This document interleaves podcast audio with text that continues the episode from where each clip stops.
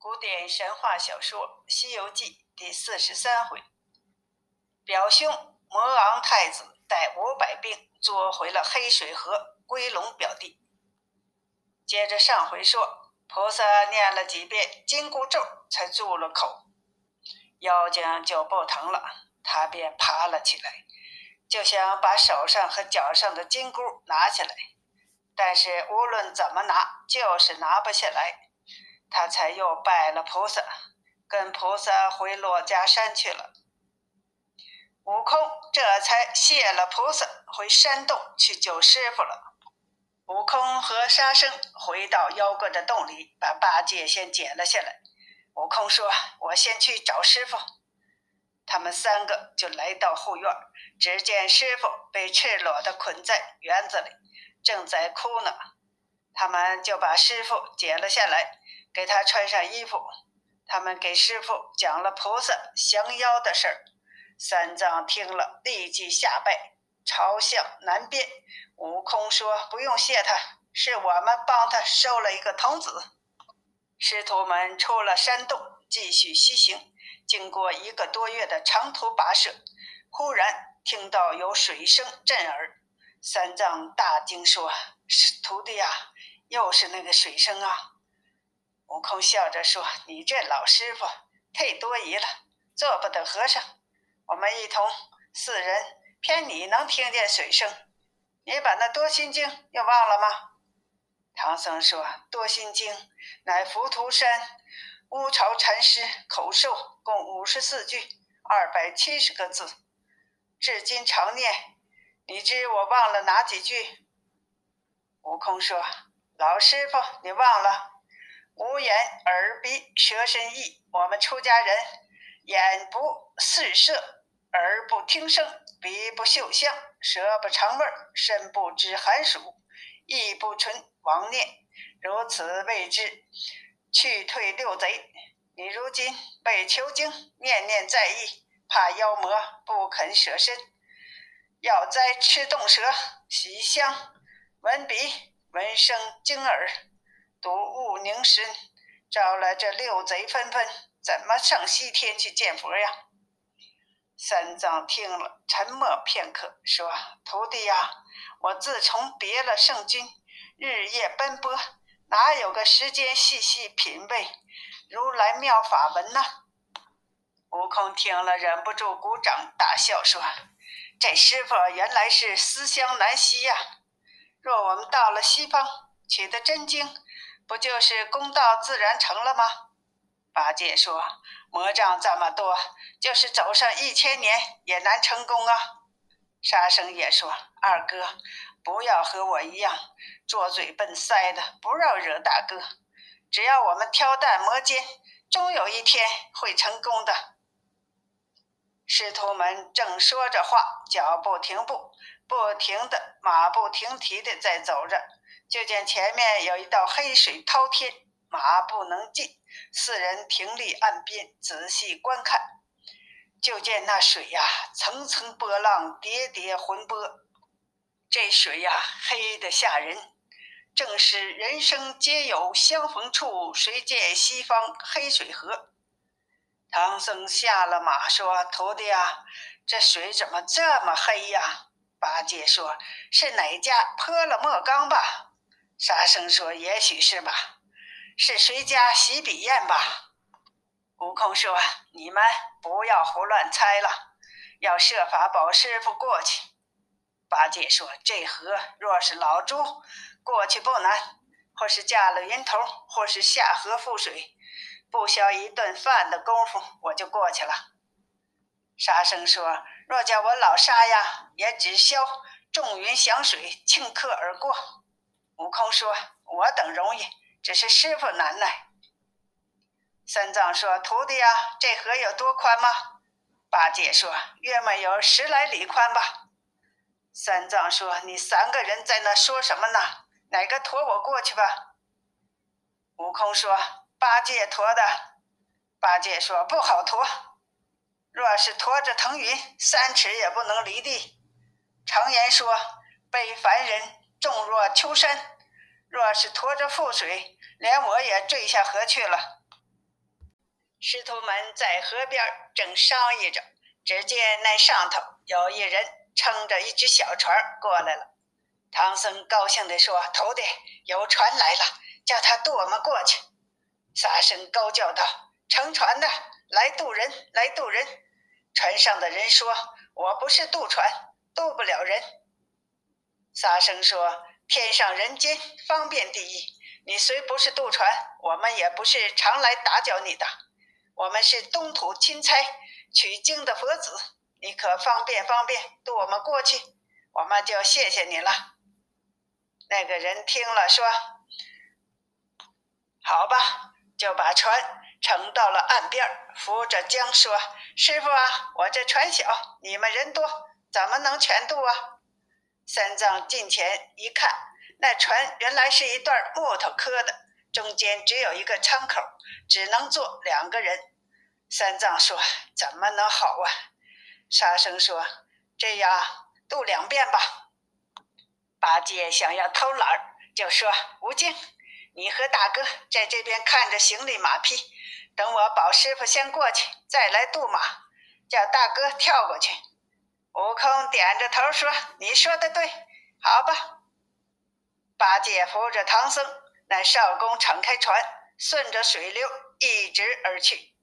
行到中间，只听得一声巨响，卷浪翻波，遮天蔽日，那阵风刮得十分厉害。原来就是那敞船人弄的。他本是黑水河中的怪物，眼看着那唐僧与猪八戒就被刮得无影无踪了，不知弄到哪里去了。这边岸边上，沙僧与悟空心里慌着，说：“怎么了？老师傅步步逢灾，才脱了魔障，又遇着黑水。”沙僧说：“我是翻了船？”我们往下寻找吧。悟空说：“不是翻船，若翻船，八戒会水，他必然拖师傅出水面。我才见那个船有些不对劲儿，想必是他弄的风，把师傅拖下去了。”沙僧听了说：“哥哥，你为何不早说呀？你看着马和行李，等我下水去找。”悟空说：“这水色儿不正，恐怕你不能去。”唐僧说。这水比我流沙河如何呀？去的，去的。沙僧脱了衣服，抹了手脚，抡着降妖宝杖，噗的一声分开水路，钻入波中，大踏步前进。正走着，只听有人说话。沙僧散在旁边，偷眼观看。那边有一座亭台，台门外封有八个大字，乃是衡阳玉黑水河神府。又听得那妖怪坐在上面说：“一向辛苦，今日方得这宝物，我也等他多时了。叫小的们快把铁笼抬出来，把这两个和尚囫囵个蒸熟，去请二舅爷来给他暖寿。”沙僧听了按不住心头火，掷起宝杖把门乱打，口中骂道：“那泼物，快送我唐僧师傅！”和八戒师兄出来，吓得那门卫的妖邪急忙报告：“不好了！”老妖怪问：“什么事儿啊？”小妖怪说：“外面有一个黑脸和尚打着前门骂呢，要人呐！”那妖怪听了，就叫取披挂来。小妖们取出披挂，老妖穿戴整齐，手提一根竹节钢鞭，走出门来。那妖怪问。是什么人在打我的门呢？沙僧说：“是你抓走我师傅，快快还来！”妖怪说：“不要想去西天了。”沙僧听了，抡起棒就打。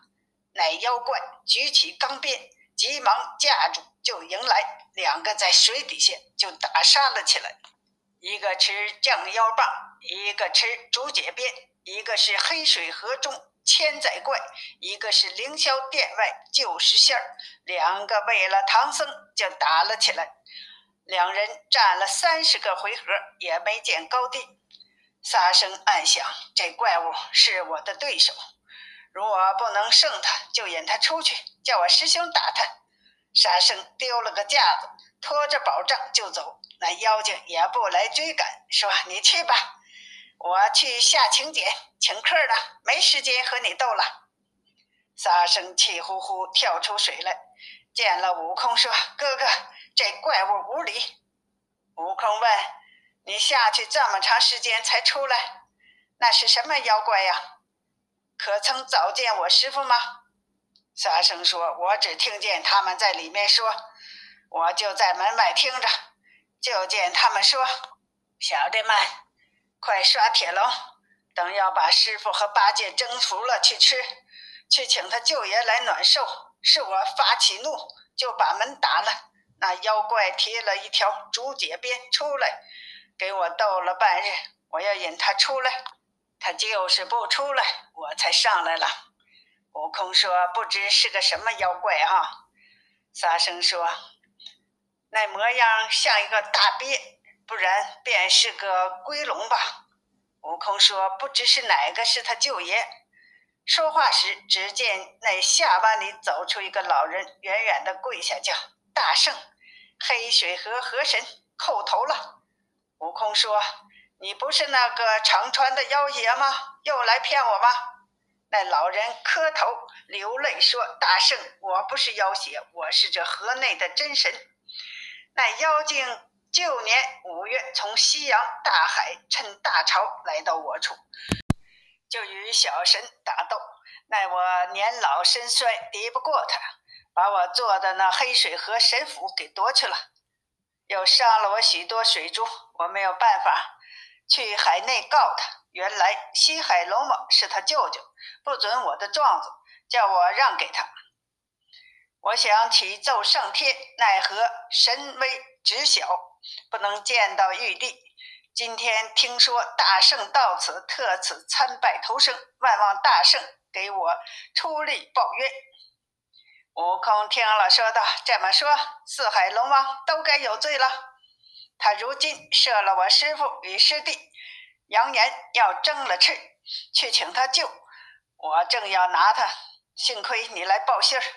这么说，你陪着沙僧在此看守，等我去海中。”先把那龙王捉来，叫他擒捉此物。河神说：“谢谢大圣恩德呀！”悟空即刻驾云去，来到西洋大海，按筋斗云念了碧水咒，分开波浪。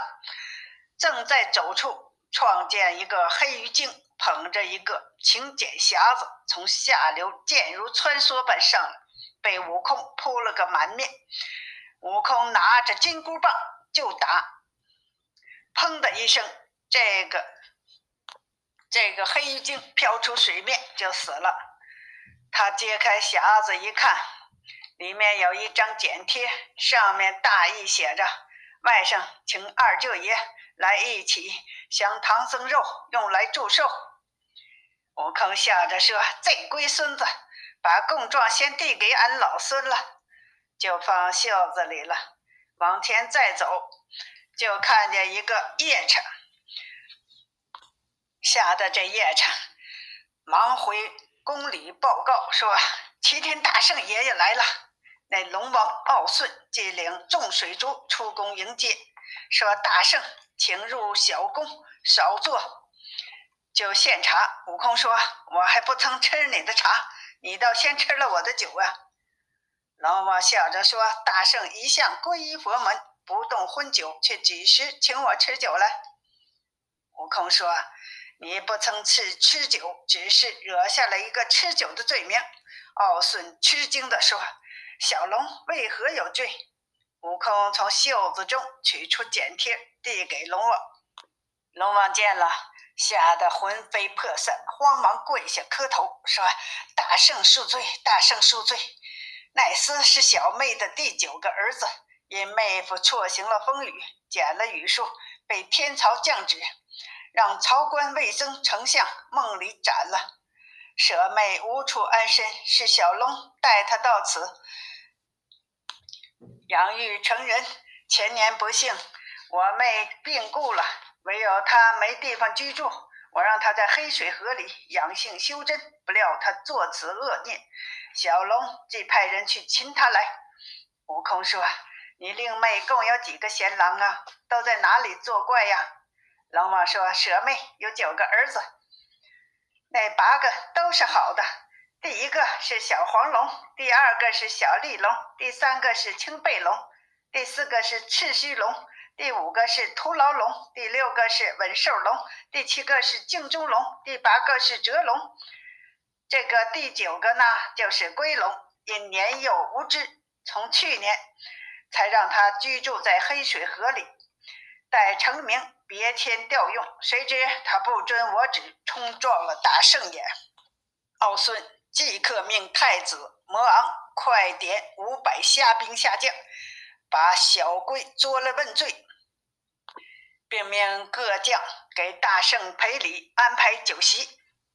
悟空说：“不用赔礼了，救师傅要紧。”那老龙苦留不住，又见龙女捧来献茶，悟空饮了他一盏香茶，别了老龙，就和魔昂领兵离了西海，到了黑水河中。悟空说：“贤太子，好生捉怪，我上岸去。”魔王说：“大圣宽心，小龙子将他拿上来，见了大圣，惩治了罪名，把师傅送上来，才敢带回海内见我家父。”悟空念了避水咒，跳出水面，直到东岸上。沙僧与那河神迎接着他。师兄，你去时从空而去，怎么回来？从水里回来了？悟空把那打死死鱼精得了剪贴，见龙王与太子统领兵来之事，说了一遍。沙僧十分高兴，都立在岸边等候接待师傅。再说那魔昂太子领着兵，先到了他水府门前，报给妖怪说：“西海老龙王太子魔昂来见。”那妖怪正坐着，忽听魔昂来了。心中疑惑着想：我让黑精拿剪贴请二舅爷，这早晚也没见回话，怎么舅爷不来，却是表兄来了？正想着，只见那巡河的小怪又来报：大王，河内有一支兵屯于水府之西，旗号上写着“西海楚郡魔昂小帅”。妖怪说：“这表兄却也疯狂，想是舅爷不来。”命他来赴宴，既是赴宴，为何又领兵那么多呢？但恐其有缘故啊！叫小的们将我的披挂钢鞭拿来，恐怕一时有变故。等我出去迎他，看看是怎么回事。众妖怪领命，一个个摩拳擦掌，准备着。这龟龙出了门来，就见那些兵扎营在海边。龟龙见。直接来到那营门前，高声叫道：“大表兄，小弟在此恭候，有请。”有一个巡逻的小喽啰来到了军帐，保千岁殿下，外有龟龙请来。太子暗暗惊愧，束了束腰间宝带，手提一根山棱剪，跑出营去，说：“你来请我吗？”龟龙行了礼，说：“小弟今早有简贴，请舅爷。想是舅爷让表兄来的。兄长既来赴宴，如何又兴师动众，不入水府？为什么呢？”太子说：“你请舅爷做什么？”妖怪说：“小弟一向蒙恩，赐居于此，久别尊严，未得孝顺。昨日做了一个东土僧人。”我听说他是十世修行的原体，人吃了可以长寿，想请舅爷过来上铁蹄蒸熟了给舅爷过寿。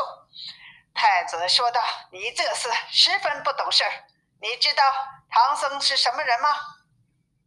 妖怪说：“他是唐朝来的僧人，往西天取经的和尚。”太子说：“你只知道他是唐僧，不知他手下的徒弟厉害吗？”妖怪说。他有一个长嘴的和尚，唤作猪八戒，我也把他抓来了，要与唐僧一起蒸着吃呢。还有一个徒弟叫做沙和尚，是一条黑汉子，昨天在这门外和我讨师傅，被我给打败了，一顿钢鞭战得他逃生了。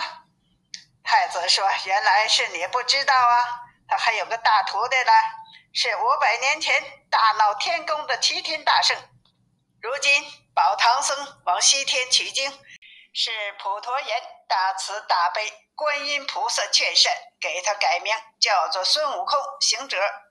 你怎么不知好歹，闯出这件祸来？他又在我海内遇着你的差人，夺了请帖。”入了水晶宫，告我父子们抢夺人口之罪。你快把唐僧、八戒送上河边，交给孙大圣。凭着我，你给他赔礼，你还好得了性命。若有半个不字休想全居于此。那怪鬼听了此话，心中大怒，说：“我与你只是表亲，你反倒护着他人。”听你所言，就叫把唐僧送出去。天地间哪有这等容易的事儿啊？你便怕他？莫非我也怕他？他若有手段，敢来我水府门前和我交战三个回合，我才给他师傅。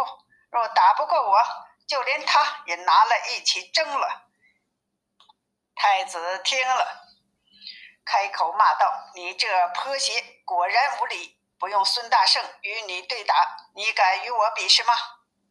那妖怪说：“要做好汉，怕什么比试？叫取披挂来，换一身众小妖，跟随左右，献上披挂，披上钢鞭。他两个变了脸，各逞英雄，一起擂鼓，一场比斗开始。太子把三棱锏闪了一个破绽，那妖精不知是诈，钻了进去。”被他使了个解数，把妖精右臂打了个折，赶上前又一脚跌倒在地。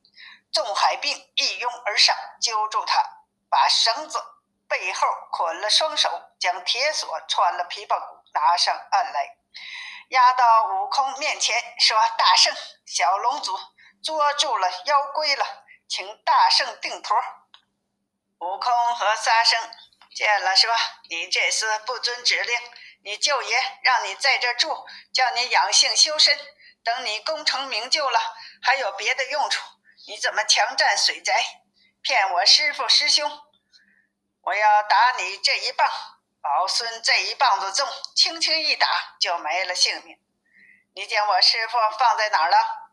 那妖怪磕头不住地说：“大圣，小龟不知大圣大名。”却才灭了表兄，驰骋背礼，被表兄把我拿住。今天见了大圣，兴蒙大圣不杀之恩，感谢不尽。你师傅还捆在那水府里，望大圣解了我的铁锁，放了我的手，等我到河中送他出来。魔王在旁边说：“大圣，他极奸诈，若放了他，恐生恶念。”沙和尚说：“我认得他那路，等我去找师傅。”他两个跳入水中，水府门前那里门打开着，更无一个小卒，直接来到亭台里面，见唐僧、八戒赤条条的捆在那里。沙僧忙解了师傅，河神随后解了八戒，一家背着一个出了水面，直到岸边。猪八戒见了妖精。锁绑在河边上，急忙拿了钉耙上前就要打，嘴里骂道：“破畜，你如今不吃我了！”悟空扯住说：“兄弟，饶他死罪吧，看傲顺父子之情。”魔昂说：“大圣，小龙子不敢久听。既然救了你师傅，我带这厮去见家父。虽然大圣饶了你的死罪，家父绝不饶他活罪。”定有发落处置。悟空说：“既然如此，你领他去吧，多多拜上令尊。”那太子压着妖龟投入水中，率领海兵直奔西洋大海。再说那黑水河神谢了悟空，说：“多蒙大圣福得水府之恩。”唐僧说：“徒弟呀，如今还在东岸，如何渡过此河呀？”河神说：“老爷不要担心，请上马，小神开路，引老爷过河。”师傅骑上了白马，八戒拿着缰绳，沙和尚挑了行李，悟空扶持左右。只见河神做起逐水的法术，将上流阻挡。不一会儿，下流水撤干了，开出一条大路。师徒们很快走到了西边，谢了河神，过了黑水河，登崖上路，继续前行。欲知后来，请听下集。